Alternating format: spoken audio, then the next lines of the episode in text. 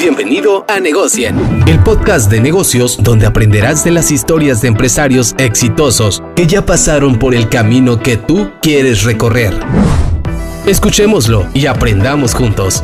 Dirigido por Jucafe. ¿Qué tal amigos de Negocien? ¿Cómo están el día de hoy? Estamos muy contentos porque el día de hoy estamos en nuestro episodio número 25. Ya llegamos al cuarto de los 100 y tenemos hoy un invitado muy especial que es Rodrigo Larios. Rodrigo, ¿cómo estás? Bien, bien. Qué bueno, un gusto tenerte por acá. Gracias Y- por invitarme. Qué bueno, y para empezar, como ya es costumbre, me la introducción un poquito para que te vayamos conociendo. Eh, entonces, si me permites, entonces, fuiste estudiante de Culinary Art en Tijuana y del programa de Southwestern en San Diego, también de Culinary Art. Eres socio del Pan Nuestro Express, el Truck Nuestro, Calete MX, el Encierro Rimbar, el Taco Nuestro, Ostre MX, La Maldición Gitana y la Coffee Racer, ¿no? Ey.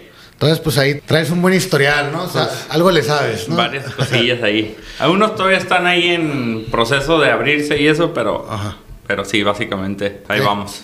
Excelente. Pues mi Rodrigo, para empezar, platica un poquito de tu historia, ¿no? ¿Qué, qué hay detrás de Rodrigo Larios? ¿Cómo empezaste todo este camino en la industria gastronómica? Pues desde morro.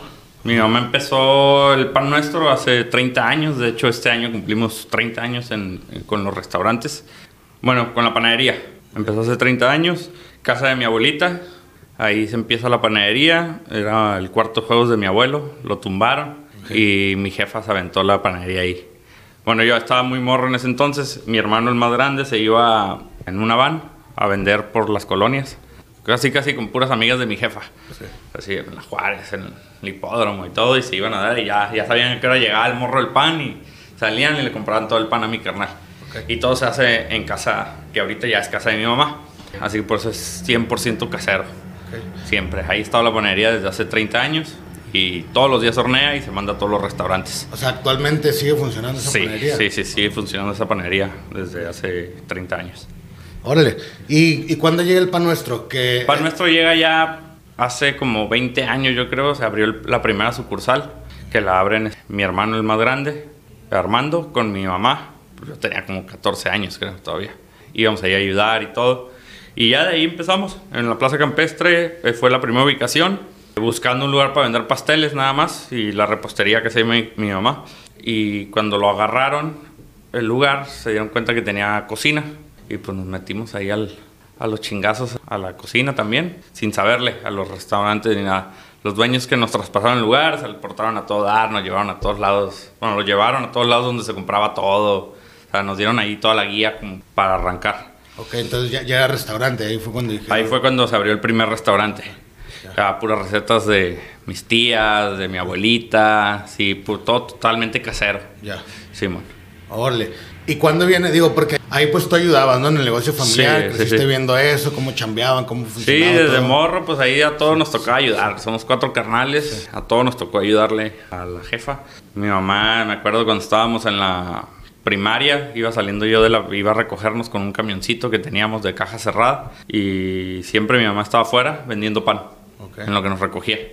Y ya todo el mundo le compraba el pan y todo, todo. O sea, ahí se fue haciendo y pues desde morros siempre estábamos en la panadería ahí con mi mamá ayudándole a limpiar charolas y todo lo que se ocupara. Lo que iba saliendo. Pues sí, sí, sí. Todo el mundo le tocó entrarle los chingazos. Ahí salió para todos. Sí.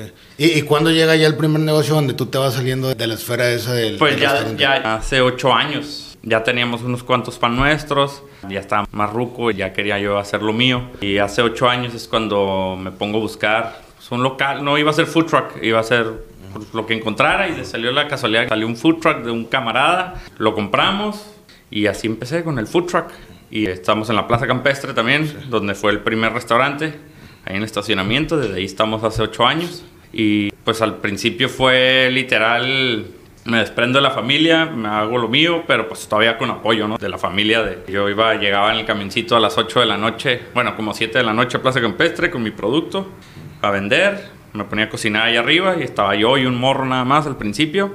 Y cerrábamos 5 de la mañana. O sea, 6 de la mañana yo andaba yendo ya a mi depa. O sea, era mi carro. Sí. el camioncito era mi carro. Ok. Y ahí iba el depa, lo estacionaba afuera, dejaba todas las salsas en hielo, bajaba con la cajita del dinero de lo que poquito que vendíamos al principio, y me subía a dormir y a la una de la tarde me levantaba, por- por seis a una, llegaba a seis de la mañana a mi depa. Una me levantaba y otra es irme al... Teníamos un pan nuestro en la cacho, que mm, ese lo cerramos porque se acabó el contrato y, y nos pidieron la propiedad, pero ahí tenía yo mi producción. Ahí era la producción. Ahí iba a recargar todo el producto, limpiar el camión, llenaba de producto y otra vez a la plaza campestre.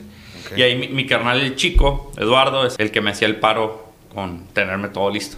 Esa era como su parte de la chamba. Entonces, ¿son socios o, Sí, o sí, ayuda? sí. Ah, ok. En el food truck, al principio el vato no quería en las noches. No, ya no quiero trabajar en las noches, no, que pinche chinga y la fregada. Y ya después vio como que, Que empezó a, a funcionar y le dije, oye, pues yo no puedo solo, güey, o sea, estoy aquí de 7, claro. 8 de la noche hasta las 5, 6 de la mañana, pues necesito que me hagas el paro. Al principio iba a ser como paro y todo, y luego ya como que empezó a agarrar ritmo y le dije, güey, pues, jálate, güey, Oh. es mi carnal. Y siempre desde el día uno me tenía todo mi producción, todo el rollo, o sea, él se encargaba de eso y de los números. Ok. Yo me encargaba de chambearle y llevar al camión y armar y poner el, el puesto. Y así arrancamos. ¿Cuánto tiempo pasa? Digo, porque yo creo que todos los que salimos de PEN alguna vez en Tijuana, Sí. llegamos ahí, ¿no? O sea, lo conocemos. Yo me acuerdo que hubo un boom donde todo el mundo hablaba, para los que no saben, pues son las famosas tortas de chilaquiles, ¿no? Ajá.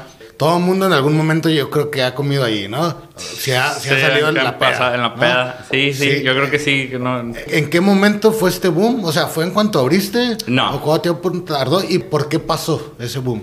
No, no fue en cuanto abrí, fíjate. En ese tiempo fue el boom de los food trucks también, ¿no? No te acuerdas, estaba, fue cuando empezó Telefónica también, empezamos casi a la par. Ahí iba empezando el boomcillo ahí de los food trucks. De hecho, no estábamos en Plaza Campestre al principio, estábamos en el callejón atrás y sacaba una extensión de luz desde el pan nuestro por el callejón. Me conectaba hasta que un día pues me tuve que mover del callejón porque nos clausuraron. Estábamos ahí con nomás con el permiso de Dios y de mi jefa. y ya, lo que caiga. y- Ok. O sea, y ya estuvimos ahí varios meses, pero no caía raza, güey. Algo, compas, ya sabes, lo de siempre, ¿no? Hey, cáiganle a probar y la fregada, y ya llegaban los compas. Y luego esos compas iban trayendo un poquillo más de raza. En ese entonces yo tenía un camarada que era gerente de barecito cuando estaba en paseo. Ok.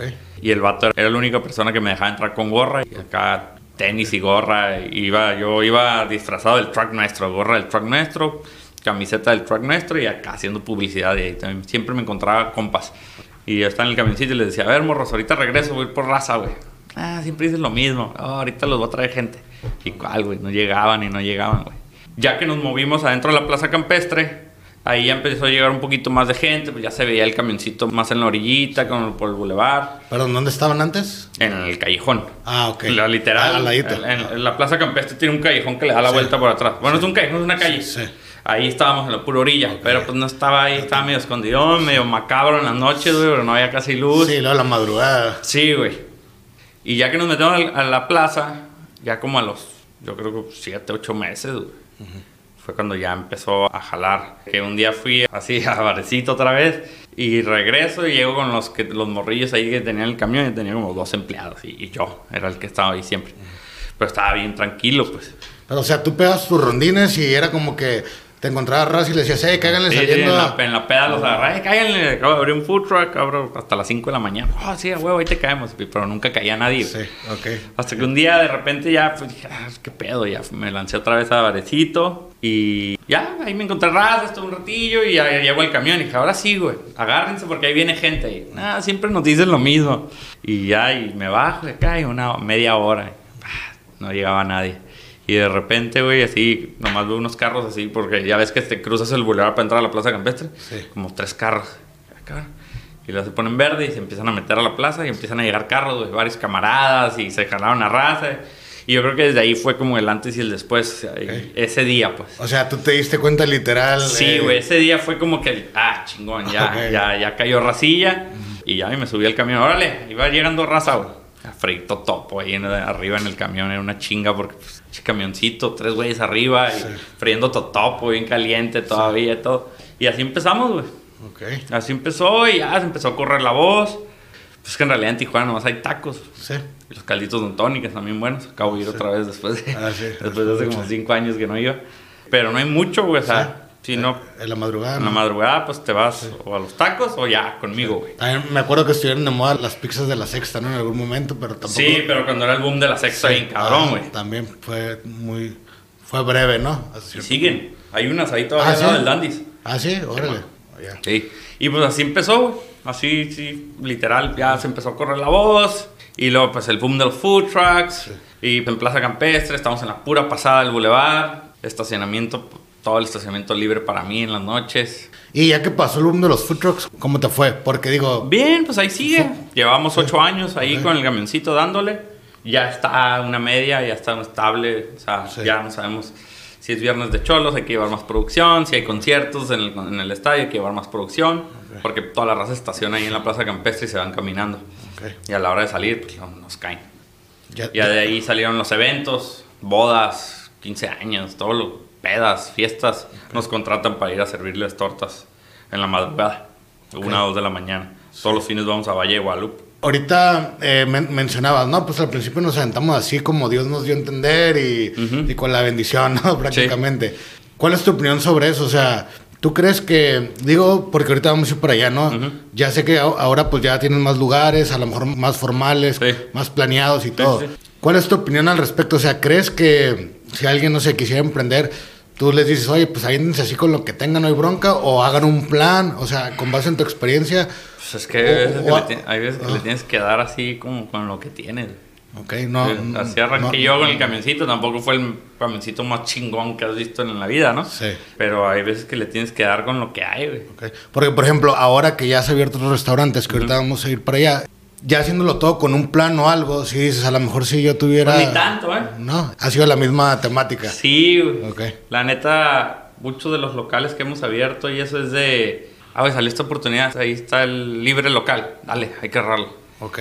Y, y equipo lo vamos buscando ahí en lo que en lo que vamos a remodelando y la fregada. O sea, no ha sido así como que dices, "Ay, voy a abrir tantas sucursales este año y en tal lugar y bien. No, la neta, casi ha sido como que feeling del lugar. Y ah, pues se ve bien ahí esa esquina, está toda madre, pues hay que agarrarla, güey.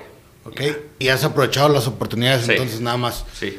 Y vas andando sobre esa mentalidad de que, oye, si... Pues a- siempre ando buscando, Sí. siempre ando viendo de dónde pudiera estar un buen lugarcito o algo para abrir algo. Ok, ya traes el chip, entonces siempre, si hay business, le damos. Pues sí, ajá. Ok. Sí, sí, sí. Ah, chingón. Y ahora sí, regresando al tema, ¿cuándo abres tu segundo lugar? Después del Ford Nostro que viene y, y cómo fue toda esa evolución. Después del truck nuestro, abro el Pan Nuestro Express, como al año. Ok. Año y medio.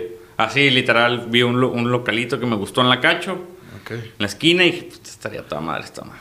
Pero, pero, pero cuando lo ves, o sea, porque digo, pudiste haber hecho las tortas, pero te fuiste por, por un express del... del- del- Sí, porque la idea era tener un, pues no sé, me latió para un pan nuestro express, era vender el pan y los pasteles de mi jefa y un menú más reducido del pan nuestro y pues no sé, me latió para hacerlo así y pues hicimos pan nuestro. Me llamó mucho la atención porque me... Y vendemos las tortas ahí, güey. Ah, ok. O sea, se venden las tortas todo el día. Entiendo. Tortas, papas, todo lo del, del food truck lo vendemos en todos los pan nuestros ya. Ya se metió al menú, ya es parte Ya, del menú. ok, Sí. ya están fusionados. Sí, sí, están fusionados. Oye, me llama mucho la atención porque dices, no, pues el feeling es como parte de lo que tú usas para hacer business, ¿no? Como Sí. quien dice, ¿tú crees que se tiene que tener ese sexto sentido siempre o...? Sí, Porque hay quien dice que es más analítico y más metódico. No, vamos a hacer un estudio de mercado. Pues sí, o sea, sí funciona, no estoy diciendo que no, ¿no? Ok. Pero pues a mí me ha funcionado así, Ok. así lo he hecho y pues Y ahí voy. ¿Y por qué cambiarle, no? Si te ha Ajá, funcionado. Exactamente, sí, la, Ok. es la realidad que sí, a mí me ha funcionado. Órale, chingón. Ok, entonces el segundo fue el Pan Nuestro Express, ¿no? Sí. Y luego, ¿cuándo vienen los otros? Porque a mí me dio la impresión ahora que anduve checando de que los nuevos ya son un poquito más formales, más desarrollados. eh, Sí, más- abrimos el, el- el hipódromo, que ese ya le metimos un poquito más de feeling ahí con el arquitecto, metimos a Arqui, o sea, el Express me lo aventé yo y mi carnal. Ok, No, así, "Ay, ¿qué onda? Esta loseta se ve curada. Ok, Este, ya. La barra, Pinterest. De Pinterest saqué todo el pan nuestro Express. no hay falla. No hay falla, güey. Y luego abrí- abrimos el del hipódromo. Ok, Tengo un carnal que vivía en Praga, se vino para Tijuana otra vez ok. Y él entró ahí con nosotros. Es bueno para la administración, números y todo, y pues ya para darle también otro enfoque. Y abrimos el del hipódromo, que el del hipódromo es como tipo bed and breakfast. Arriba tiene cuartos. O sea, agarramos toda la casa y le hicimos Airbnb arriba. Ok, Está todo dar. Ahorita estamos por abrir en playas, igual. Encontramos una, una nueva propiedad sí. que tiene para cuartos de Airbnb. Todo siendo o sea, el mismo concepto de, de Pan Nuestro Sí. Express. Oye, qué fregón. E- Esa no me la sabía, fíjate. Está todo dar, porque Sí. pues, Airbnb está, por ejemplo, estoy en el hipódromo, está el estadio ahí al lado. pues, Sí. Cada que hay conciertos, juegos o lo que sea en el estadio, pues, está lleno el, el Airbnb. Y entre semana también hay raza. Es impresionante cómo que hay raza de Airbnb. Sí, no, me imagino. Y ahorita también comentabas, ¿todo está administrado por, por familiares? Sí. O sea, por hermanos o lo que sea. ¿Ok? ¿Crees que eso también ha sido como una clave del éxito? O, Sí, o sea, en un futuro como vayan creciendo, ¿sí contratarían gente de afuera o, o es parte de su... Ah, no, o sea, tenemos nuestros gerentes y todo el rollo, Pero la dirección. pero la dirección es familiar, totalmente. Ya. Sí.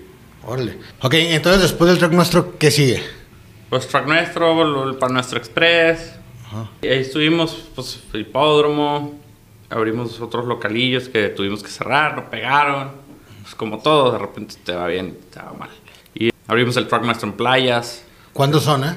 Track Nuestro son dos, Ok. campestre y playas. ¿Y del Express? Del Express, ahorita son cuatro Express. Ok. Y tres Pan Nuestros normales. Pero ahí ya cada carnal tiene el suyo y así. Ok. O sea, es familiar, pero cada quien tiene sus cosas. Y cada quien coloca sus propios lineamientos, tienen como algo en general de... Pues ya ahorita ya le estamos dando más forma después de... Porque antes cada quien hacía lo que quería y, ahorita ya le estamos dando más forma que los uniformes, ¿no? Ok. Y así, cositas así, Que pasos y... Que la experiencia sea lo mismo en todos. Exactamente. Ok. Sí, sí, sí. Sí, Chingón. Sí, la- o sea, en los pan nuestros normales, pues obviamente el menú es mucho más grande. La idea es que es un comedor más grande y el express algo chiquito.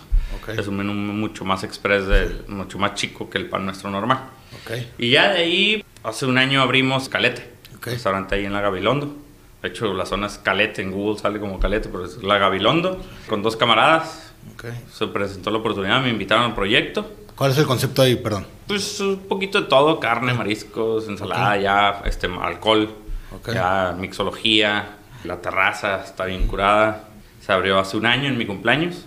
Y después de Calete, pues el Oyster Bar que acabamos de abrir hace como una semana y media, Austria, y el encierro. El encierro fue el año pasado también. Está ahí en el puro boulevard. Es la cura del encierro es un ruin bar. Va bien, a toda madre, la gente le ha gustado. Llevamos DJs los fines de semana y todo el rollo. Y ahí va, dándole. Sí, sí lo he visto. ¿Y, y qué crees que fue lo que destapó que de repente en dos años ya te abriste tres negocios cuando de los otros tardaste, pues hubo, hubo una... Pues siempre estuvimos abriendo, o sea, después del pan nuestro de la Cacho abrimos en el río uno y así y otros, pero no pegaron. Siempre hemos estado ahí como en cosillas. Ok. Pero sí, el último dos años, pues salieron los proyectos, salió la oportunidad de hacer esos. Calete, pues me, me invitaron y, pues, claro, está bien chingo la ubicación, me gusta. La terraza, luego ya entre los tres pusimos el concepto, todo el rollo, jalamos el chef y ya se fue dando la oportunidad y pues a soltar y a darle. Sí. Pero sí, pues, se, como te digo, se dio y pues, en esos momentos, pues ni modo, a darle. Claro. Ajá. ¿Y hasta ahora cuál ha sido tu experiencia con socios? Te pregunto porque normalmente suelen mencionar que es complicado, ¿no? Las sociedades... Pues sí, pero pues ya es como tú lo manejes, ¿no? Ok. En, en tu caso, ¿cómo lo Hasta manejas? solo es complicado. No, claro. Pero pues, pues nosotros, yo no he tenido broncas. O sea, ¿qué recomendaciones das como para no tener esas broncas que las personas suelen quejarse, Pues no? nomás pongan las cosas sobre la mesa desde el principio y ya. Ok, y respetarlas. Bien claro y respetarlas y pues que cada quien haga lo que le toca. Ok. Si es que se ponen como cosas que cada quien tiene que hacer. Digo porque Pero- se, se escucha fácil, ¿no? Así como lo mencionas. sí, pero- pues Ah, hay ah, veces que la raza se complica además, ¿no? Hay veces que tienen pedos que son Sí. pedos de que no tienen ni por qué pasar, ¿no? Sí. Hablando entiende la gente y Claro. no hay necesidad de, de tanto desmadre. Digo, también hay que saber elegir a lo mejor a los socios, ¿no? Porque, Claro, güey. Claro, claro. Pero, por ejemplo, en Caleta a mí me invitaron al proyecto. ok, Ya llegué y vi el lugar, me gustó y vamos a darle. güey.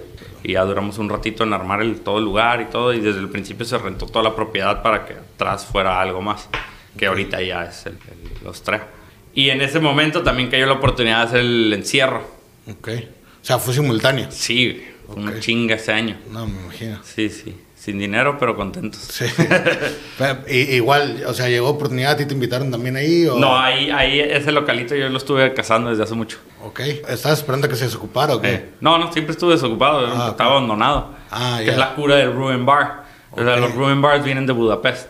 A ver, platícame. En eso. Budapest son los Ruin Bars más famosos del mundo. Son edificios Abandonados. abandonados, bien madreados y por fuera ves y dices, "No mames, ¿a dónde vamos? Picadero o algo aquí. Ya. Y entras y. pues, no un antro, pero ustedes lo saben aprovechar con luz, audio, barritas de cemento todas madreadas y así. Búscalos en YouTube, te van a salir los Ruin Bars de Budapest. Ok. Y esa es la cura, la inspiración para el de aquí de Tijuana. Agarramos un diseñador que nos ayudó, ciertas cositas, porque si no, tampoco era haciéndote en el piso y así. Ok. y con mucho material reciclado de ahí mismo de la propiedad, se armaron láminas de camiones viejos. Pues ahí eran antes los antiguos camiones verde y crema. Ahí los encerraban. Ah, Por eso se llama el encierro. ok. Porque ahí encerraban los camiones. Ah. Y en los talleres y todo el rollo. Y encontramos un montón de material. Mochamos un camión, nos vendieron uno de los camiones viejos que tenían ahí, lo mochamos la parte de atrás y lo pusimos en la entrada. Está locochón, pero está bien curado, o sea, hay buena mixología. La misma mixóloga de Calete, que está cañona para los tragos, nos hizo el menú de mixología de- del encierro. Hay una bodega, un beer garden que vamos a hacer atrás, para eventos. Y bien. O sea, trae buen concepto, ¿no? Por lo que Sí, platicas, diferente, que- pues ah, algo diferente. Ajá, y claro. el puro boulevard está todo. Sí. Ya. Eh, Ese es tu primer bar bar. Pues Calete. Bueno, Calete resta bar. Ajá. El encierro también es resta. Ah, o sí, sea, hay también comida muy buena. Ok. Mi hermano el más grande se aventó el menú. Ok. Y ahí somos los cuatro carnales. Ah, ya. Y los dos cuñados de mi hermano. Ok. Le entraron con una parte. Ok. Como somos cinco partes. Ya. Pero sí, ahí estamos los cuatro hermanos dándole. ¿Cómo le hacen para dividirse tanta chamba de tantos lugares? O para, o sea, ¿cuál es la clave ahí en delegar o, o- o cada quien se los va dividiendo? Porque, a como me cuentas, pues es un montón de chamba, ¿no? Pues sí, cada quien va agarrando lo que se va acomodando.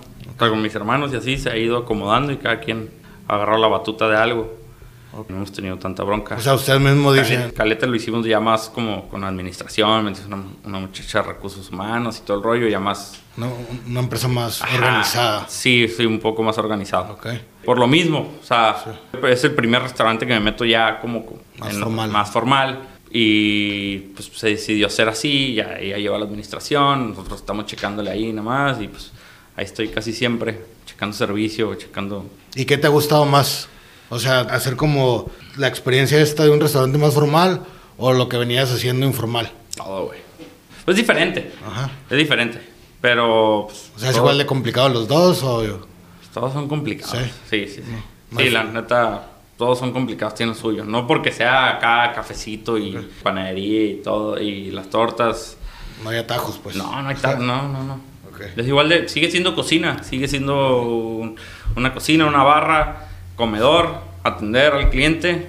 Nomás es diferente, nomás más chicos. Sí. Oye, ¿y cómo te da con el personal? Porque normalmente en el giro restaurantero hay un montón de rotación, de meseros, de cocineros, Eh. de todo ese rollo. ¿Cuál es tu experiencia con eso? Em, sí, mucha rotación. ¿Ok? ¿Cómo Pero pues siempre eso? sale, güey. Y si no, pues O te sea, metes a echarle a- chingazos. Así, así como se van, llegan. Ok, Siempre sale. Pero, o sea, en los panes estamos muy estables, en los panes nuestros no hay tanta. La, la realidad, de repente se vienen rachitas, ¿eh? No tenemos gente. Puta madre. Y luego ya, cae raza y estamos bien otra vez. Pero siempre sale, siempre sale. Siempre hay gente queriendo chambear. Ok. Métete a los grupos. Ahorita me metí a grupos de Facebook y todo el mundo pidiendo jale. Barista, barista. Y ahí les pongo, vente el pan nuestro. Y ya de repente me dicen, hey, ya no ocupamos. ya, no andes poniendo mensajes. Pero siempre hay gente queriendo trabajar. Y los que dicen que no encuentran trabajos, pues porque no le buscan, güey. claro. Jale hay, en todos lados. Sí, y lo digo porque esa es una queja común, ¿no? Sobre todo el giro restaura- sí. restaurantero de Sí, que, sí, sí. híjole. Y luego la robadera de empleados Sí. y todo que ya me ha tocado. Sí. Y, y, ¿Cómo- ¿Cómo es eso de la rodera de empleados? Pues raza de otros restos llega y ya los ve y les hablan por fuera. Y Te pasan, ofrezco "Eh, sí, cinco pasas- pesos más". Pásame tu número y Sí. te doy 50 pesos más a la semana y Sí. vente para acá. Pues, me ha tocado. Ok. Pero pues, raza que no vale la pena, se van. Así, Claro, así si como se van llega por allá. pinches 50, 100 pesos, pues Va a llegar otro allá y igual se lo va a llevar, ¿no? sí, güey, siempre. Sí. En Calete sí ha sido un poquito más complicado, pues es- ya es otro tipo de cocina, y más preparación y más personal. Pero ha salido el jale. Ok. O sea, siempre cae, siempre cae gente. Ok. Fíjate, ahorita que estamos hablando de eso, los meseros y tal, tengo un tema un poquito polémico, que a lo mejor sale un poquito del tema de negocios, pero ¿cuál es tu opinión referente a las propinas? ¿No? Tú como restaurantero y que manejas mucho ese personal, ya es que últimamente está mucho, pues ese mame, ¿no? De que si se deja propina, que si es obligatoria, que si no. Pues no es obligatoria, güey. Ajá. Yo siempre dejo. Ok. tú has dejado toda la vida, ¿no? Sí. Todo el mundo. O sea, es cultural. Es cultural. Ok. Y la gente que se queja o que dice. Pues ya, es cada quien su opinión, pero yo sí siempre he sido, pues, Porque luego la raza también dice, no, es que le deben de pagar los patrones, ¿no? O sea, ¿no les pagan los restaurantes o qué fregados, no? claro que les pagamos. Eh, exactamente. Pero, pues, pues, que se pongan a abrir un restaurante y, y luego van a ver si, si, si no pagamos o no, o sea, y pagar IMSS, y Claro. todo, SAT, seguros, todo, todo lo que Sí. te... No es nomás el sueldo del vato, es todo lo que viene atrás, la carga social, o sea, Claro. claro que se les paga. Sí. Le va bien un mesero entonces, ¿no? Sí, los que chambean. Claro. Los que chambean y se la rifan, les va re bien. Ok. Los que no, pues no. Ya. Así de sencillo, o sea, la realidad es que, digo, la propina no es obligatoria y tampoco voy a llegar con un cliente, eh, güey, ¿por qué no dejaste propina? Pero si un vato te atiende chingón y, y estás a toda madre, a gusto, yo siempre he dejado propina. Claro. Es lo cultural. Si no te atiende, no dejas. Ahora, vete a Europa, ahí no hay propina. En varios países no está la cultura de la propina. O sea, la raza no suele dejar nada. Pero pues, ya es otro rollo, allá se les pagan más, güey. Sí. Pero pues allá el país es otra economía, todo un rollo, ¿no? Aquí pues por todo lo que tenemos que estar pagando y todo, pues no podemos pagar unos sueldazos a los... Sí, ya dejaría de ser negocio, ¿no? Sí. Porque digo, también es el contraste, Pero- ese, dices de Europa con Estados Unidos, ¿no? Que ya dejan un propinón. Hey, güey, en Estados. Unidos llegas y si son más de seis en algunos lugares, Sí. o desde cinco a veces, 18% ya en la, Sí. en, la, en la cuenta. Sí. Y si no te das cuenta, andas dejando propina sobre... Sobre ya la con- propina. Ajá, güey. Sí. Sí, hay raza que no se da cuenta. Pero hay lugares en Estados Unidos. Sí. Llegas, eres más un grupo de 5 o 6, ya está la propina incluida, 18% de cajón. y no te salvas. ¿Aquí cuánto crees que.? O sea, ¿sigue siendo el 10%? ¿Lo justo? No, Ya es como el 15 o 15, 20. 15, 20. mínimo 15. Ok. Ya, pues obviamente si un vato se pasa de lanzas y así súper mal servicio, pues hay veces que yo, pues, la fregada. Ni 50 pesos, ¿no? Ok. Si no se lo ganó. No, claro. Ajá, también es parte del servicio de- del mesero. Pero hay meseros que al final del día les vale madres el sueldo. Sí. Ellos van por la propina. Claro. Vete a los antros, vete a los restaurantes grandes. o sea, a esos vatos les va re bien en propinas. Porque me imagino que ha tocado también empleados de tus marcas que de repente llegan y dicen, ay, pues no me dejaron o que se quejan de eso. Pues sí, pero pues por algo no le han de haber dejado. Sí. O sea, de repente hay clientes que pues no dejan. Es la realidad. Pero, Pero pero, sí. no, la cultura en general en Tijuana y en México es dejar propina. güey. La, la Este, gente dice. Sí, sí, sí. Ya- yo creo que todo lo que ha estado saliendo últimamente en los grupos es nomás para hacer polémica o algo. Sí. Y a mí me parece también que es el nivel del mercado que manejas, ¿no? El nivel de clientes. A la- yo quiero pensar que po- por la perspectiva que yo tengo de esos lugares, va gente de un nivel medio, medio alto, que a lo mejor ya tiene más arraigada esa cultura del, del servicio, ¿no? Sí, no, sí, sí. No debería ser como un tema. No, pero deja tú eso, hasta en una taquería se deja propina. Sí. Ok. los tacos dejo propina, O a sea. donde vaya, o sea, es cultura general. Ok. Ya, si no dejas propina, pues es tu bronca, pero o a lo mejor te trataron muy mal o tienes algún pedo que te pasó de morro o algo, pero pues es la- lo- toda la vida se ha dejado Sí, propina, o sea, no entiendo por qué ahorita se está haciendo un rollote por eso, Sí. si así ha sido toda la vida, Ok. Ya. la verdad. Sí. ¿Para ti no es un problema como empresario? Pues no, No. no, para mí no, no, no he tenido broncas, fíjate. O sea, nunca de que un mesero se ande quejando ni nada de eso. Pues. Ah, siempre salen, sí, siempre salen, Por- pero... Porque luego dicen, no, es que les quitan el 10%. y- No, no, no, no es que se les quite. O sea, ellos, eh, por lo general, en los restaurantes grandes o bares o en todos lados se maneja de su 100% que reciben de propina, el 10, no, el, el 7%, de ese 100%, el 7% nada más, lo tienen que dividir. ¿Y cómo pueden controlar eso? Según tu corte de por mesero, Ok. sacas su venta del día y se tienen que mochar Ok. con esa parte. Pero eso no es para el restaurantero. Eso es para repartir a barra. Barra no atiende clientes. Claro. Para cocina, para los cocineros, para la loza. O sea, si no, pues Claro. les va re mal. Que, que esa parte sueldo. Que también me imagino que siempre se compensa si hay por ahí un vago que no te deja, pues se compensa con otros que te dejan el 20, el 25. Sí, sí, sí, más, ¿no? Es muy poca la gente que no deja propina. Ya. La realidad. Ok. Rodrigo, platícame para ti cuál crees que es el secreto para triunfar en la industria gastronómica o restaurantera. Mm, buen producto y echarle ganas. ¿Ok? ¿Qué significa echarle ganas? Pues trabajar, yo he hecho de todo, o sea, cuando, cuando se abrió el camencito, Pues desde morro estuvimos siempre todos los hermanos en el pan nuestro. Ok. Desde morros, ayudando, mesereando, lavando platos, ayudándole a mi mamá en la panadería. Digo, eso pues, fue un negocio familiar y así empezó y pues siempre fue entrarle a los chingazos con, con mi jefa, ¿no? Ok. Y mi jefe y todos, ahí estuvimos ayudando. Pero sí, no es como que vas a abrir un lugar y, ah, tengo un buen producto, se va a vender solo. Pues no, tienes que estar ahí echándole ganas que la gente te vea chambeando, poner el ejemplo a los empleados, hacerle todo. ¿Y en, en qué momento puedes ya delegar eso? ¿Cu- ¿Cuánto tiempo pasa según, o nunca? ¿sabes? Que, o sea, pues llega el momento, ¿no? O sea, si no, no, no pudiera abrir otras cosas. Claro. Pero, pues no sé, ya que empiezas a armar tu equipito, ya te vas dando cuenta cuando ya te puedes empezar a salir y después de unos años tomarte una mini vacación o algo. Y sí tienes que dejar bien puesto un equipo, un encargado que se la rife.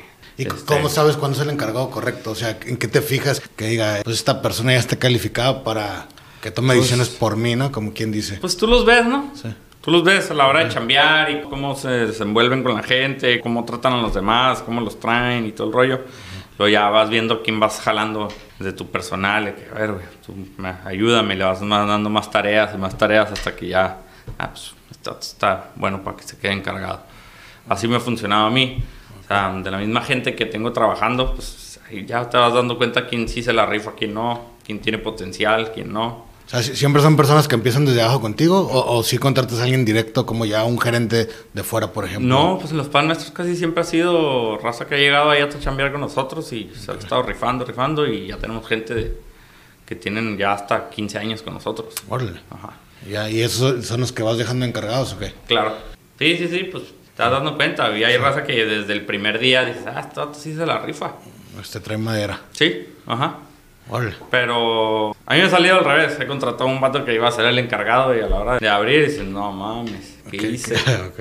Pero sin conocerlo ni nada, pues. Bah, Pues sí, conociéndolos un poco, o sea, te, Ok. te traen su currículum y la fregada. y Ah, a la ah, hora no, claro. Ya lo conoces de algún lugar y... Pero y- que no haya chambeado contigo desde... No, Ah, ajá, exactamente. Y abriendo y de repente un desmadre y tú, ¿qué pedo? No, No, sácate. no era lo que pensé. No, no, no. Y la gente que menos esperas son los que más sorprenden, güey.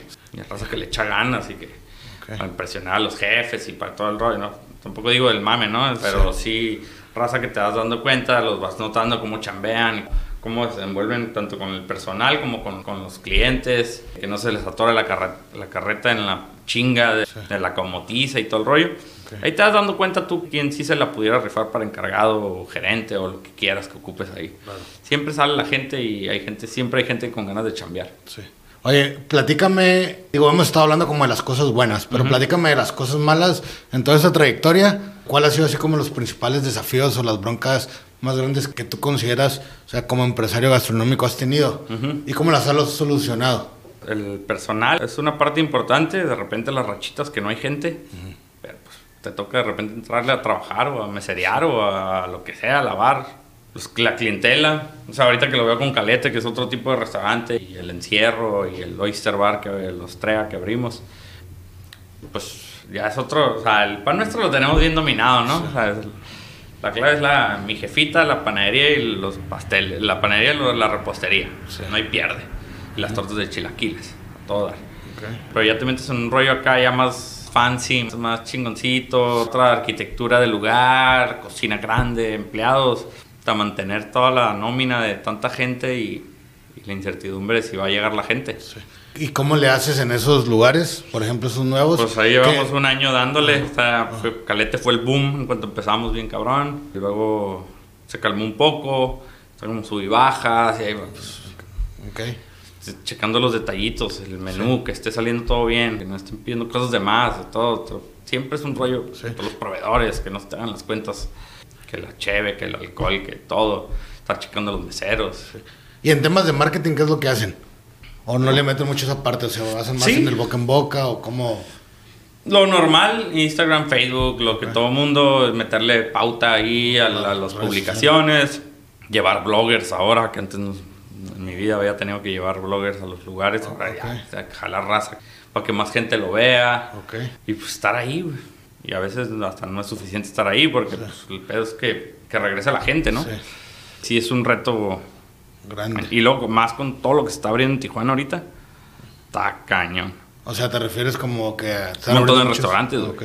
No, están abriendo un chingo de restas. Sí. Pues sí, sí está dura la competencia, ¿no? Siempre que estar al pie del cañón ahí.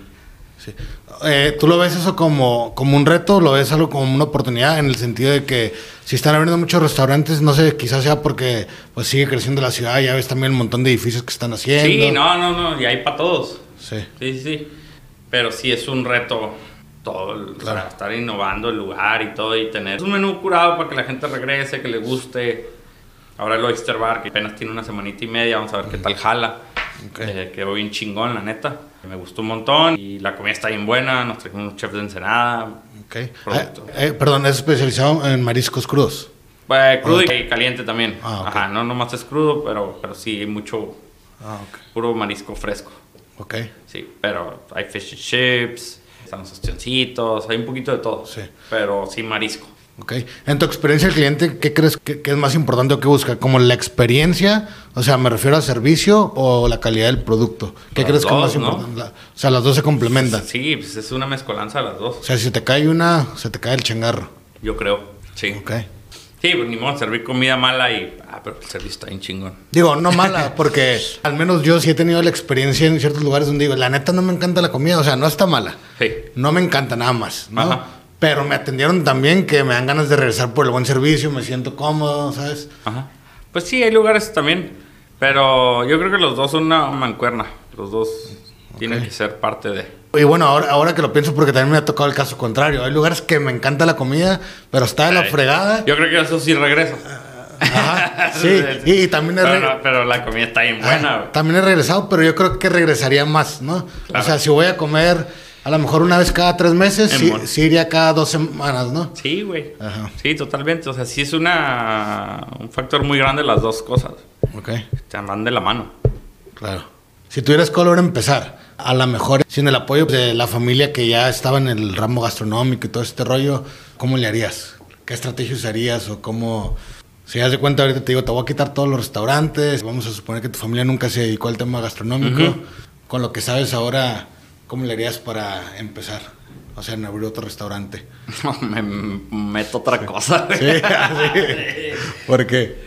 No, yo creo que es- que, pues, yo creo que, pues digo, gracias a Dios empezó con mi jefa y con el negocio familiar y todo, pero todos le echamos ganas ahí, toda la familia, pero, pues, no sé, o sea, pero sí se ocupa un apoyo, Ok, o si no la otra vez empezar desde abajo, güey, sí, en un lugar y, porque hay gente que lo ha hecho, sí, claro. empiezan desde meseros y todo, y ahorita pues hay raza que tiene sus propios restaurantes y todo, Sí. rifándosela y a lo mejor consiguieron el backup para que les paguen, les pongan un lugar y todo el rollo, ¿no?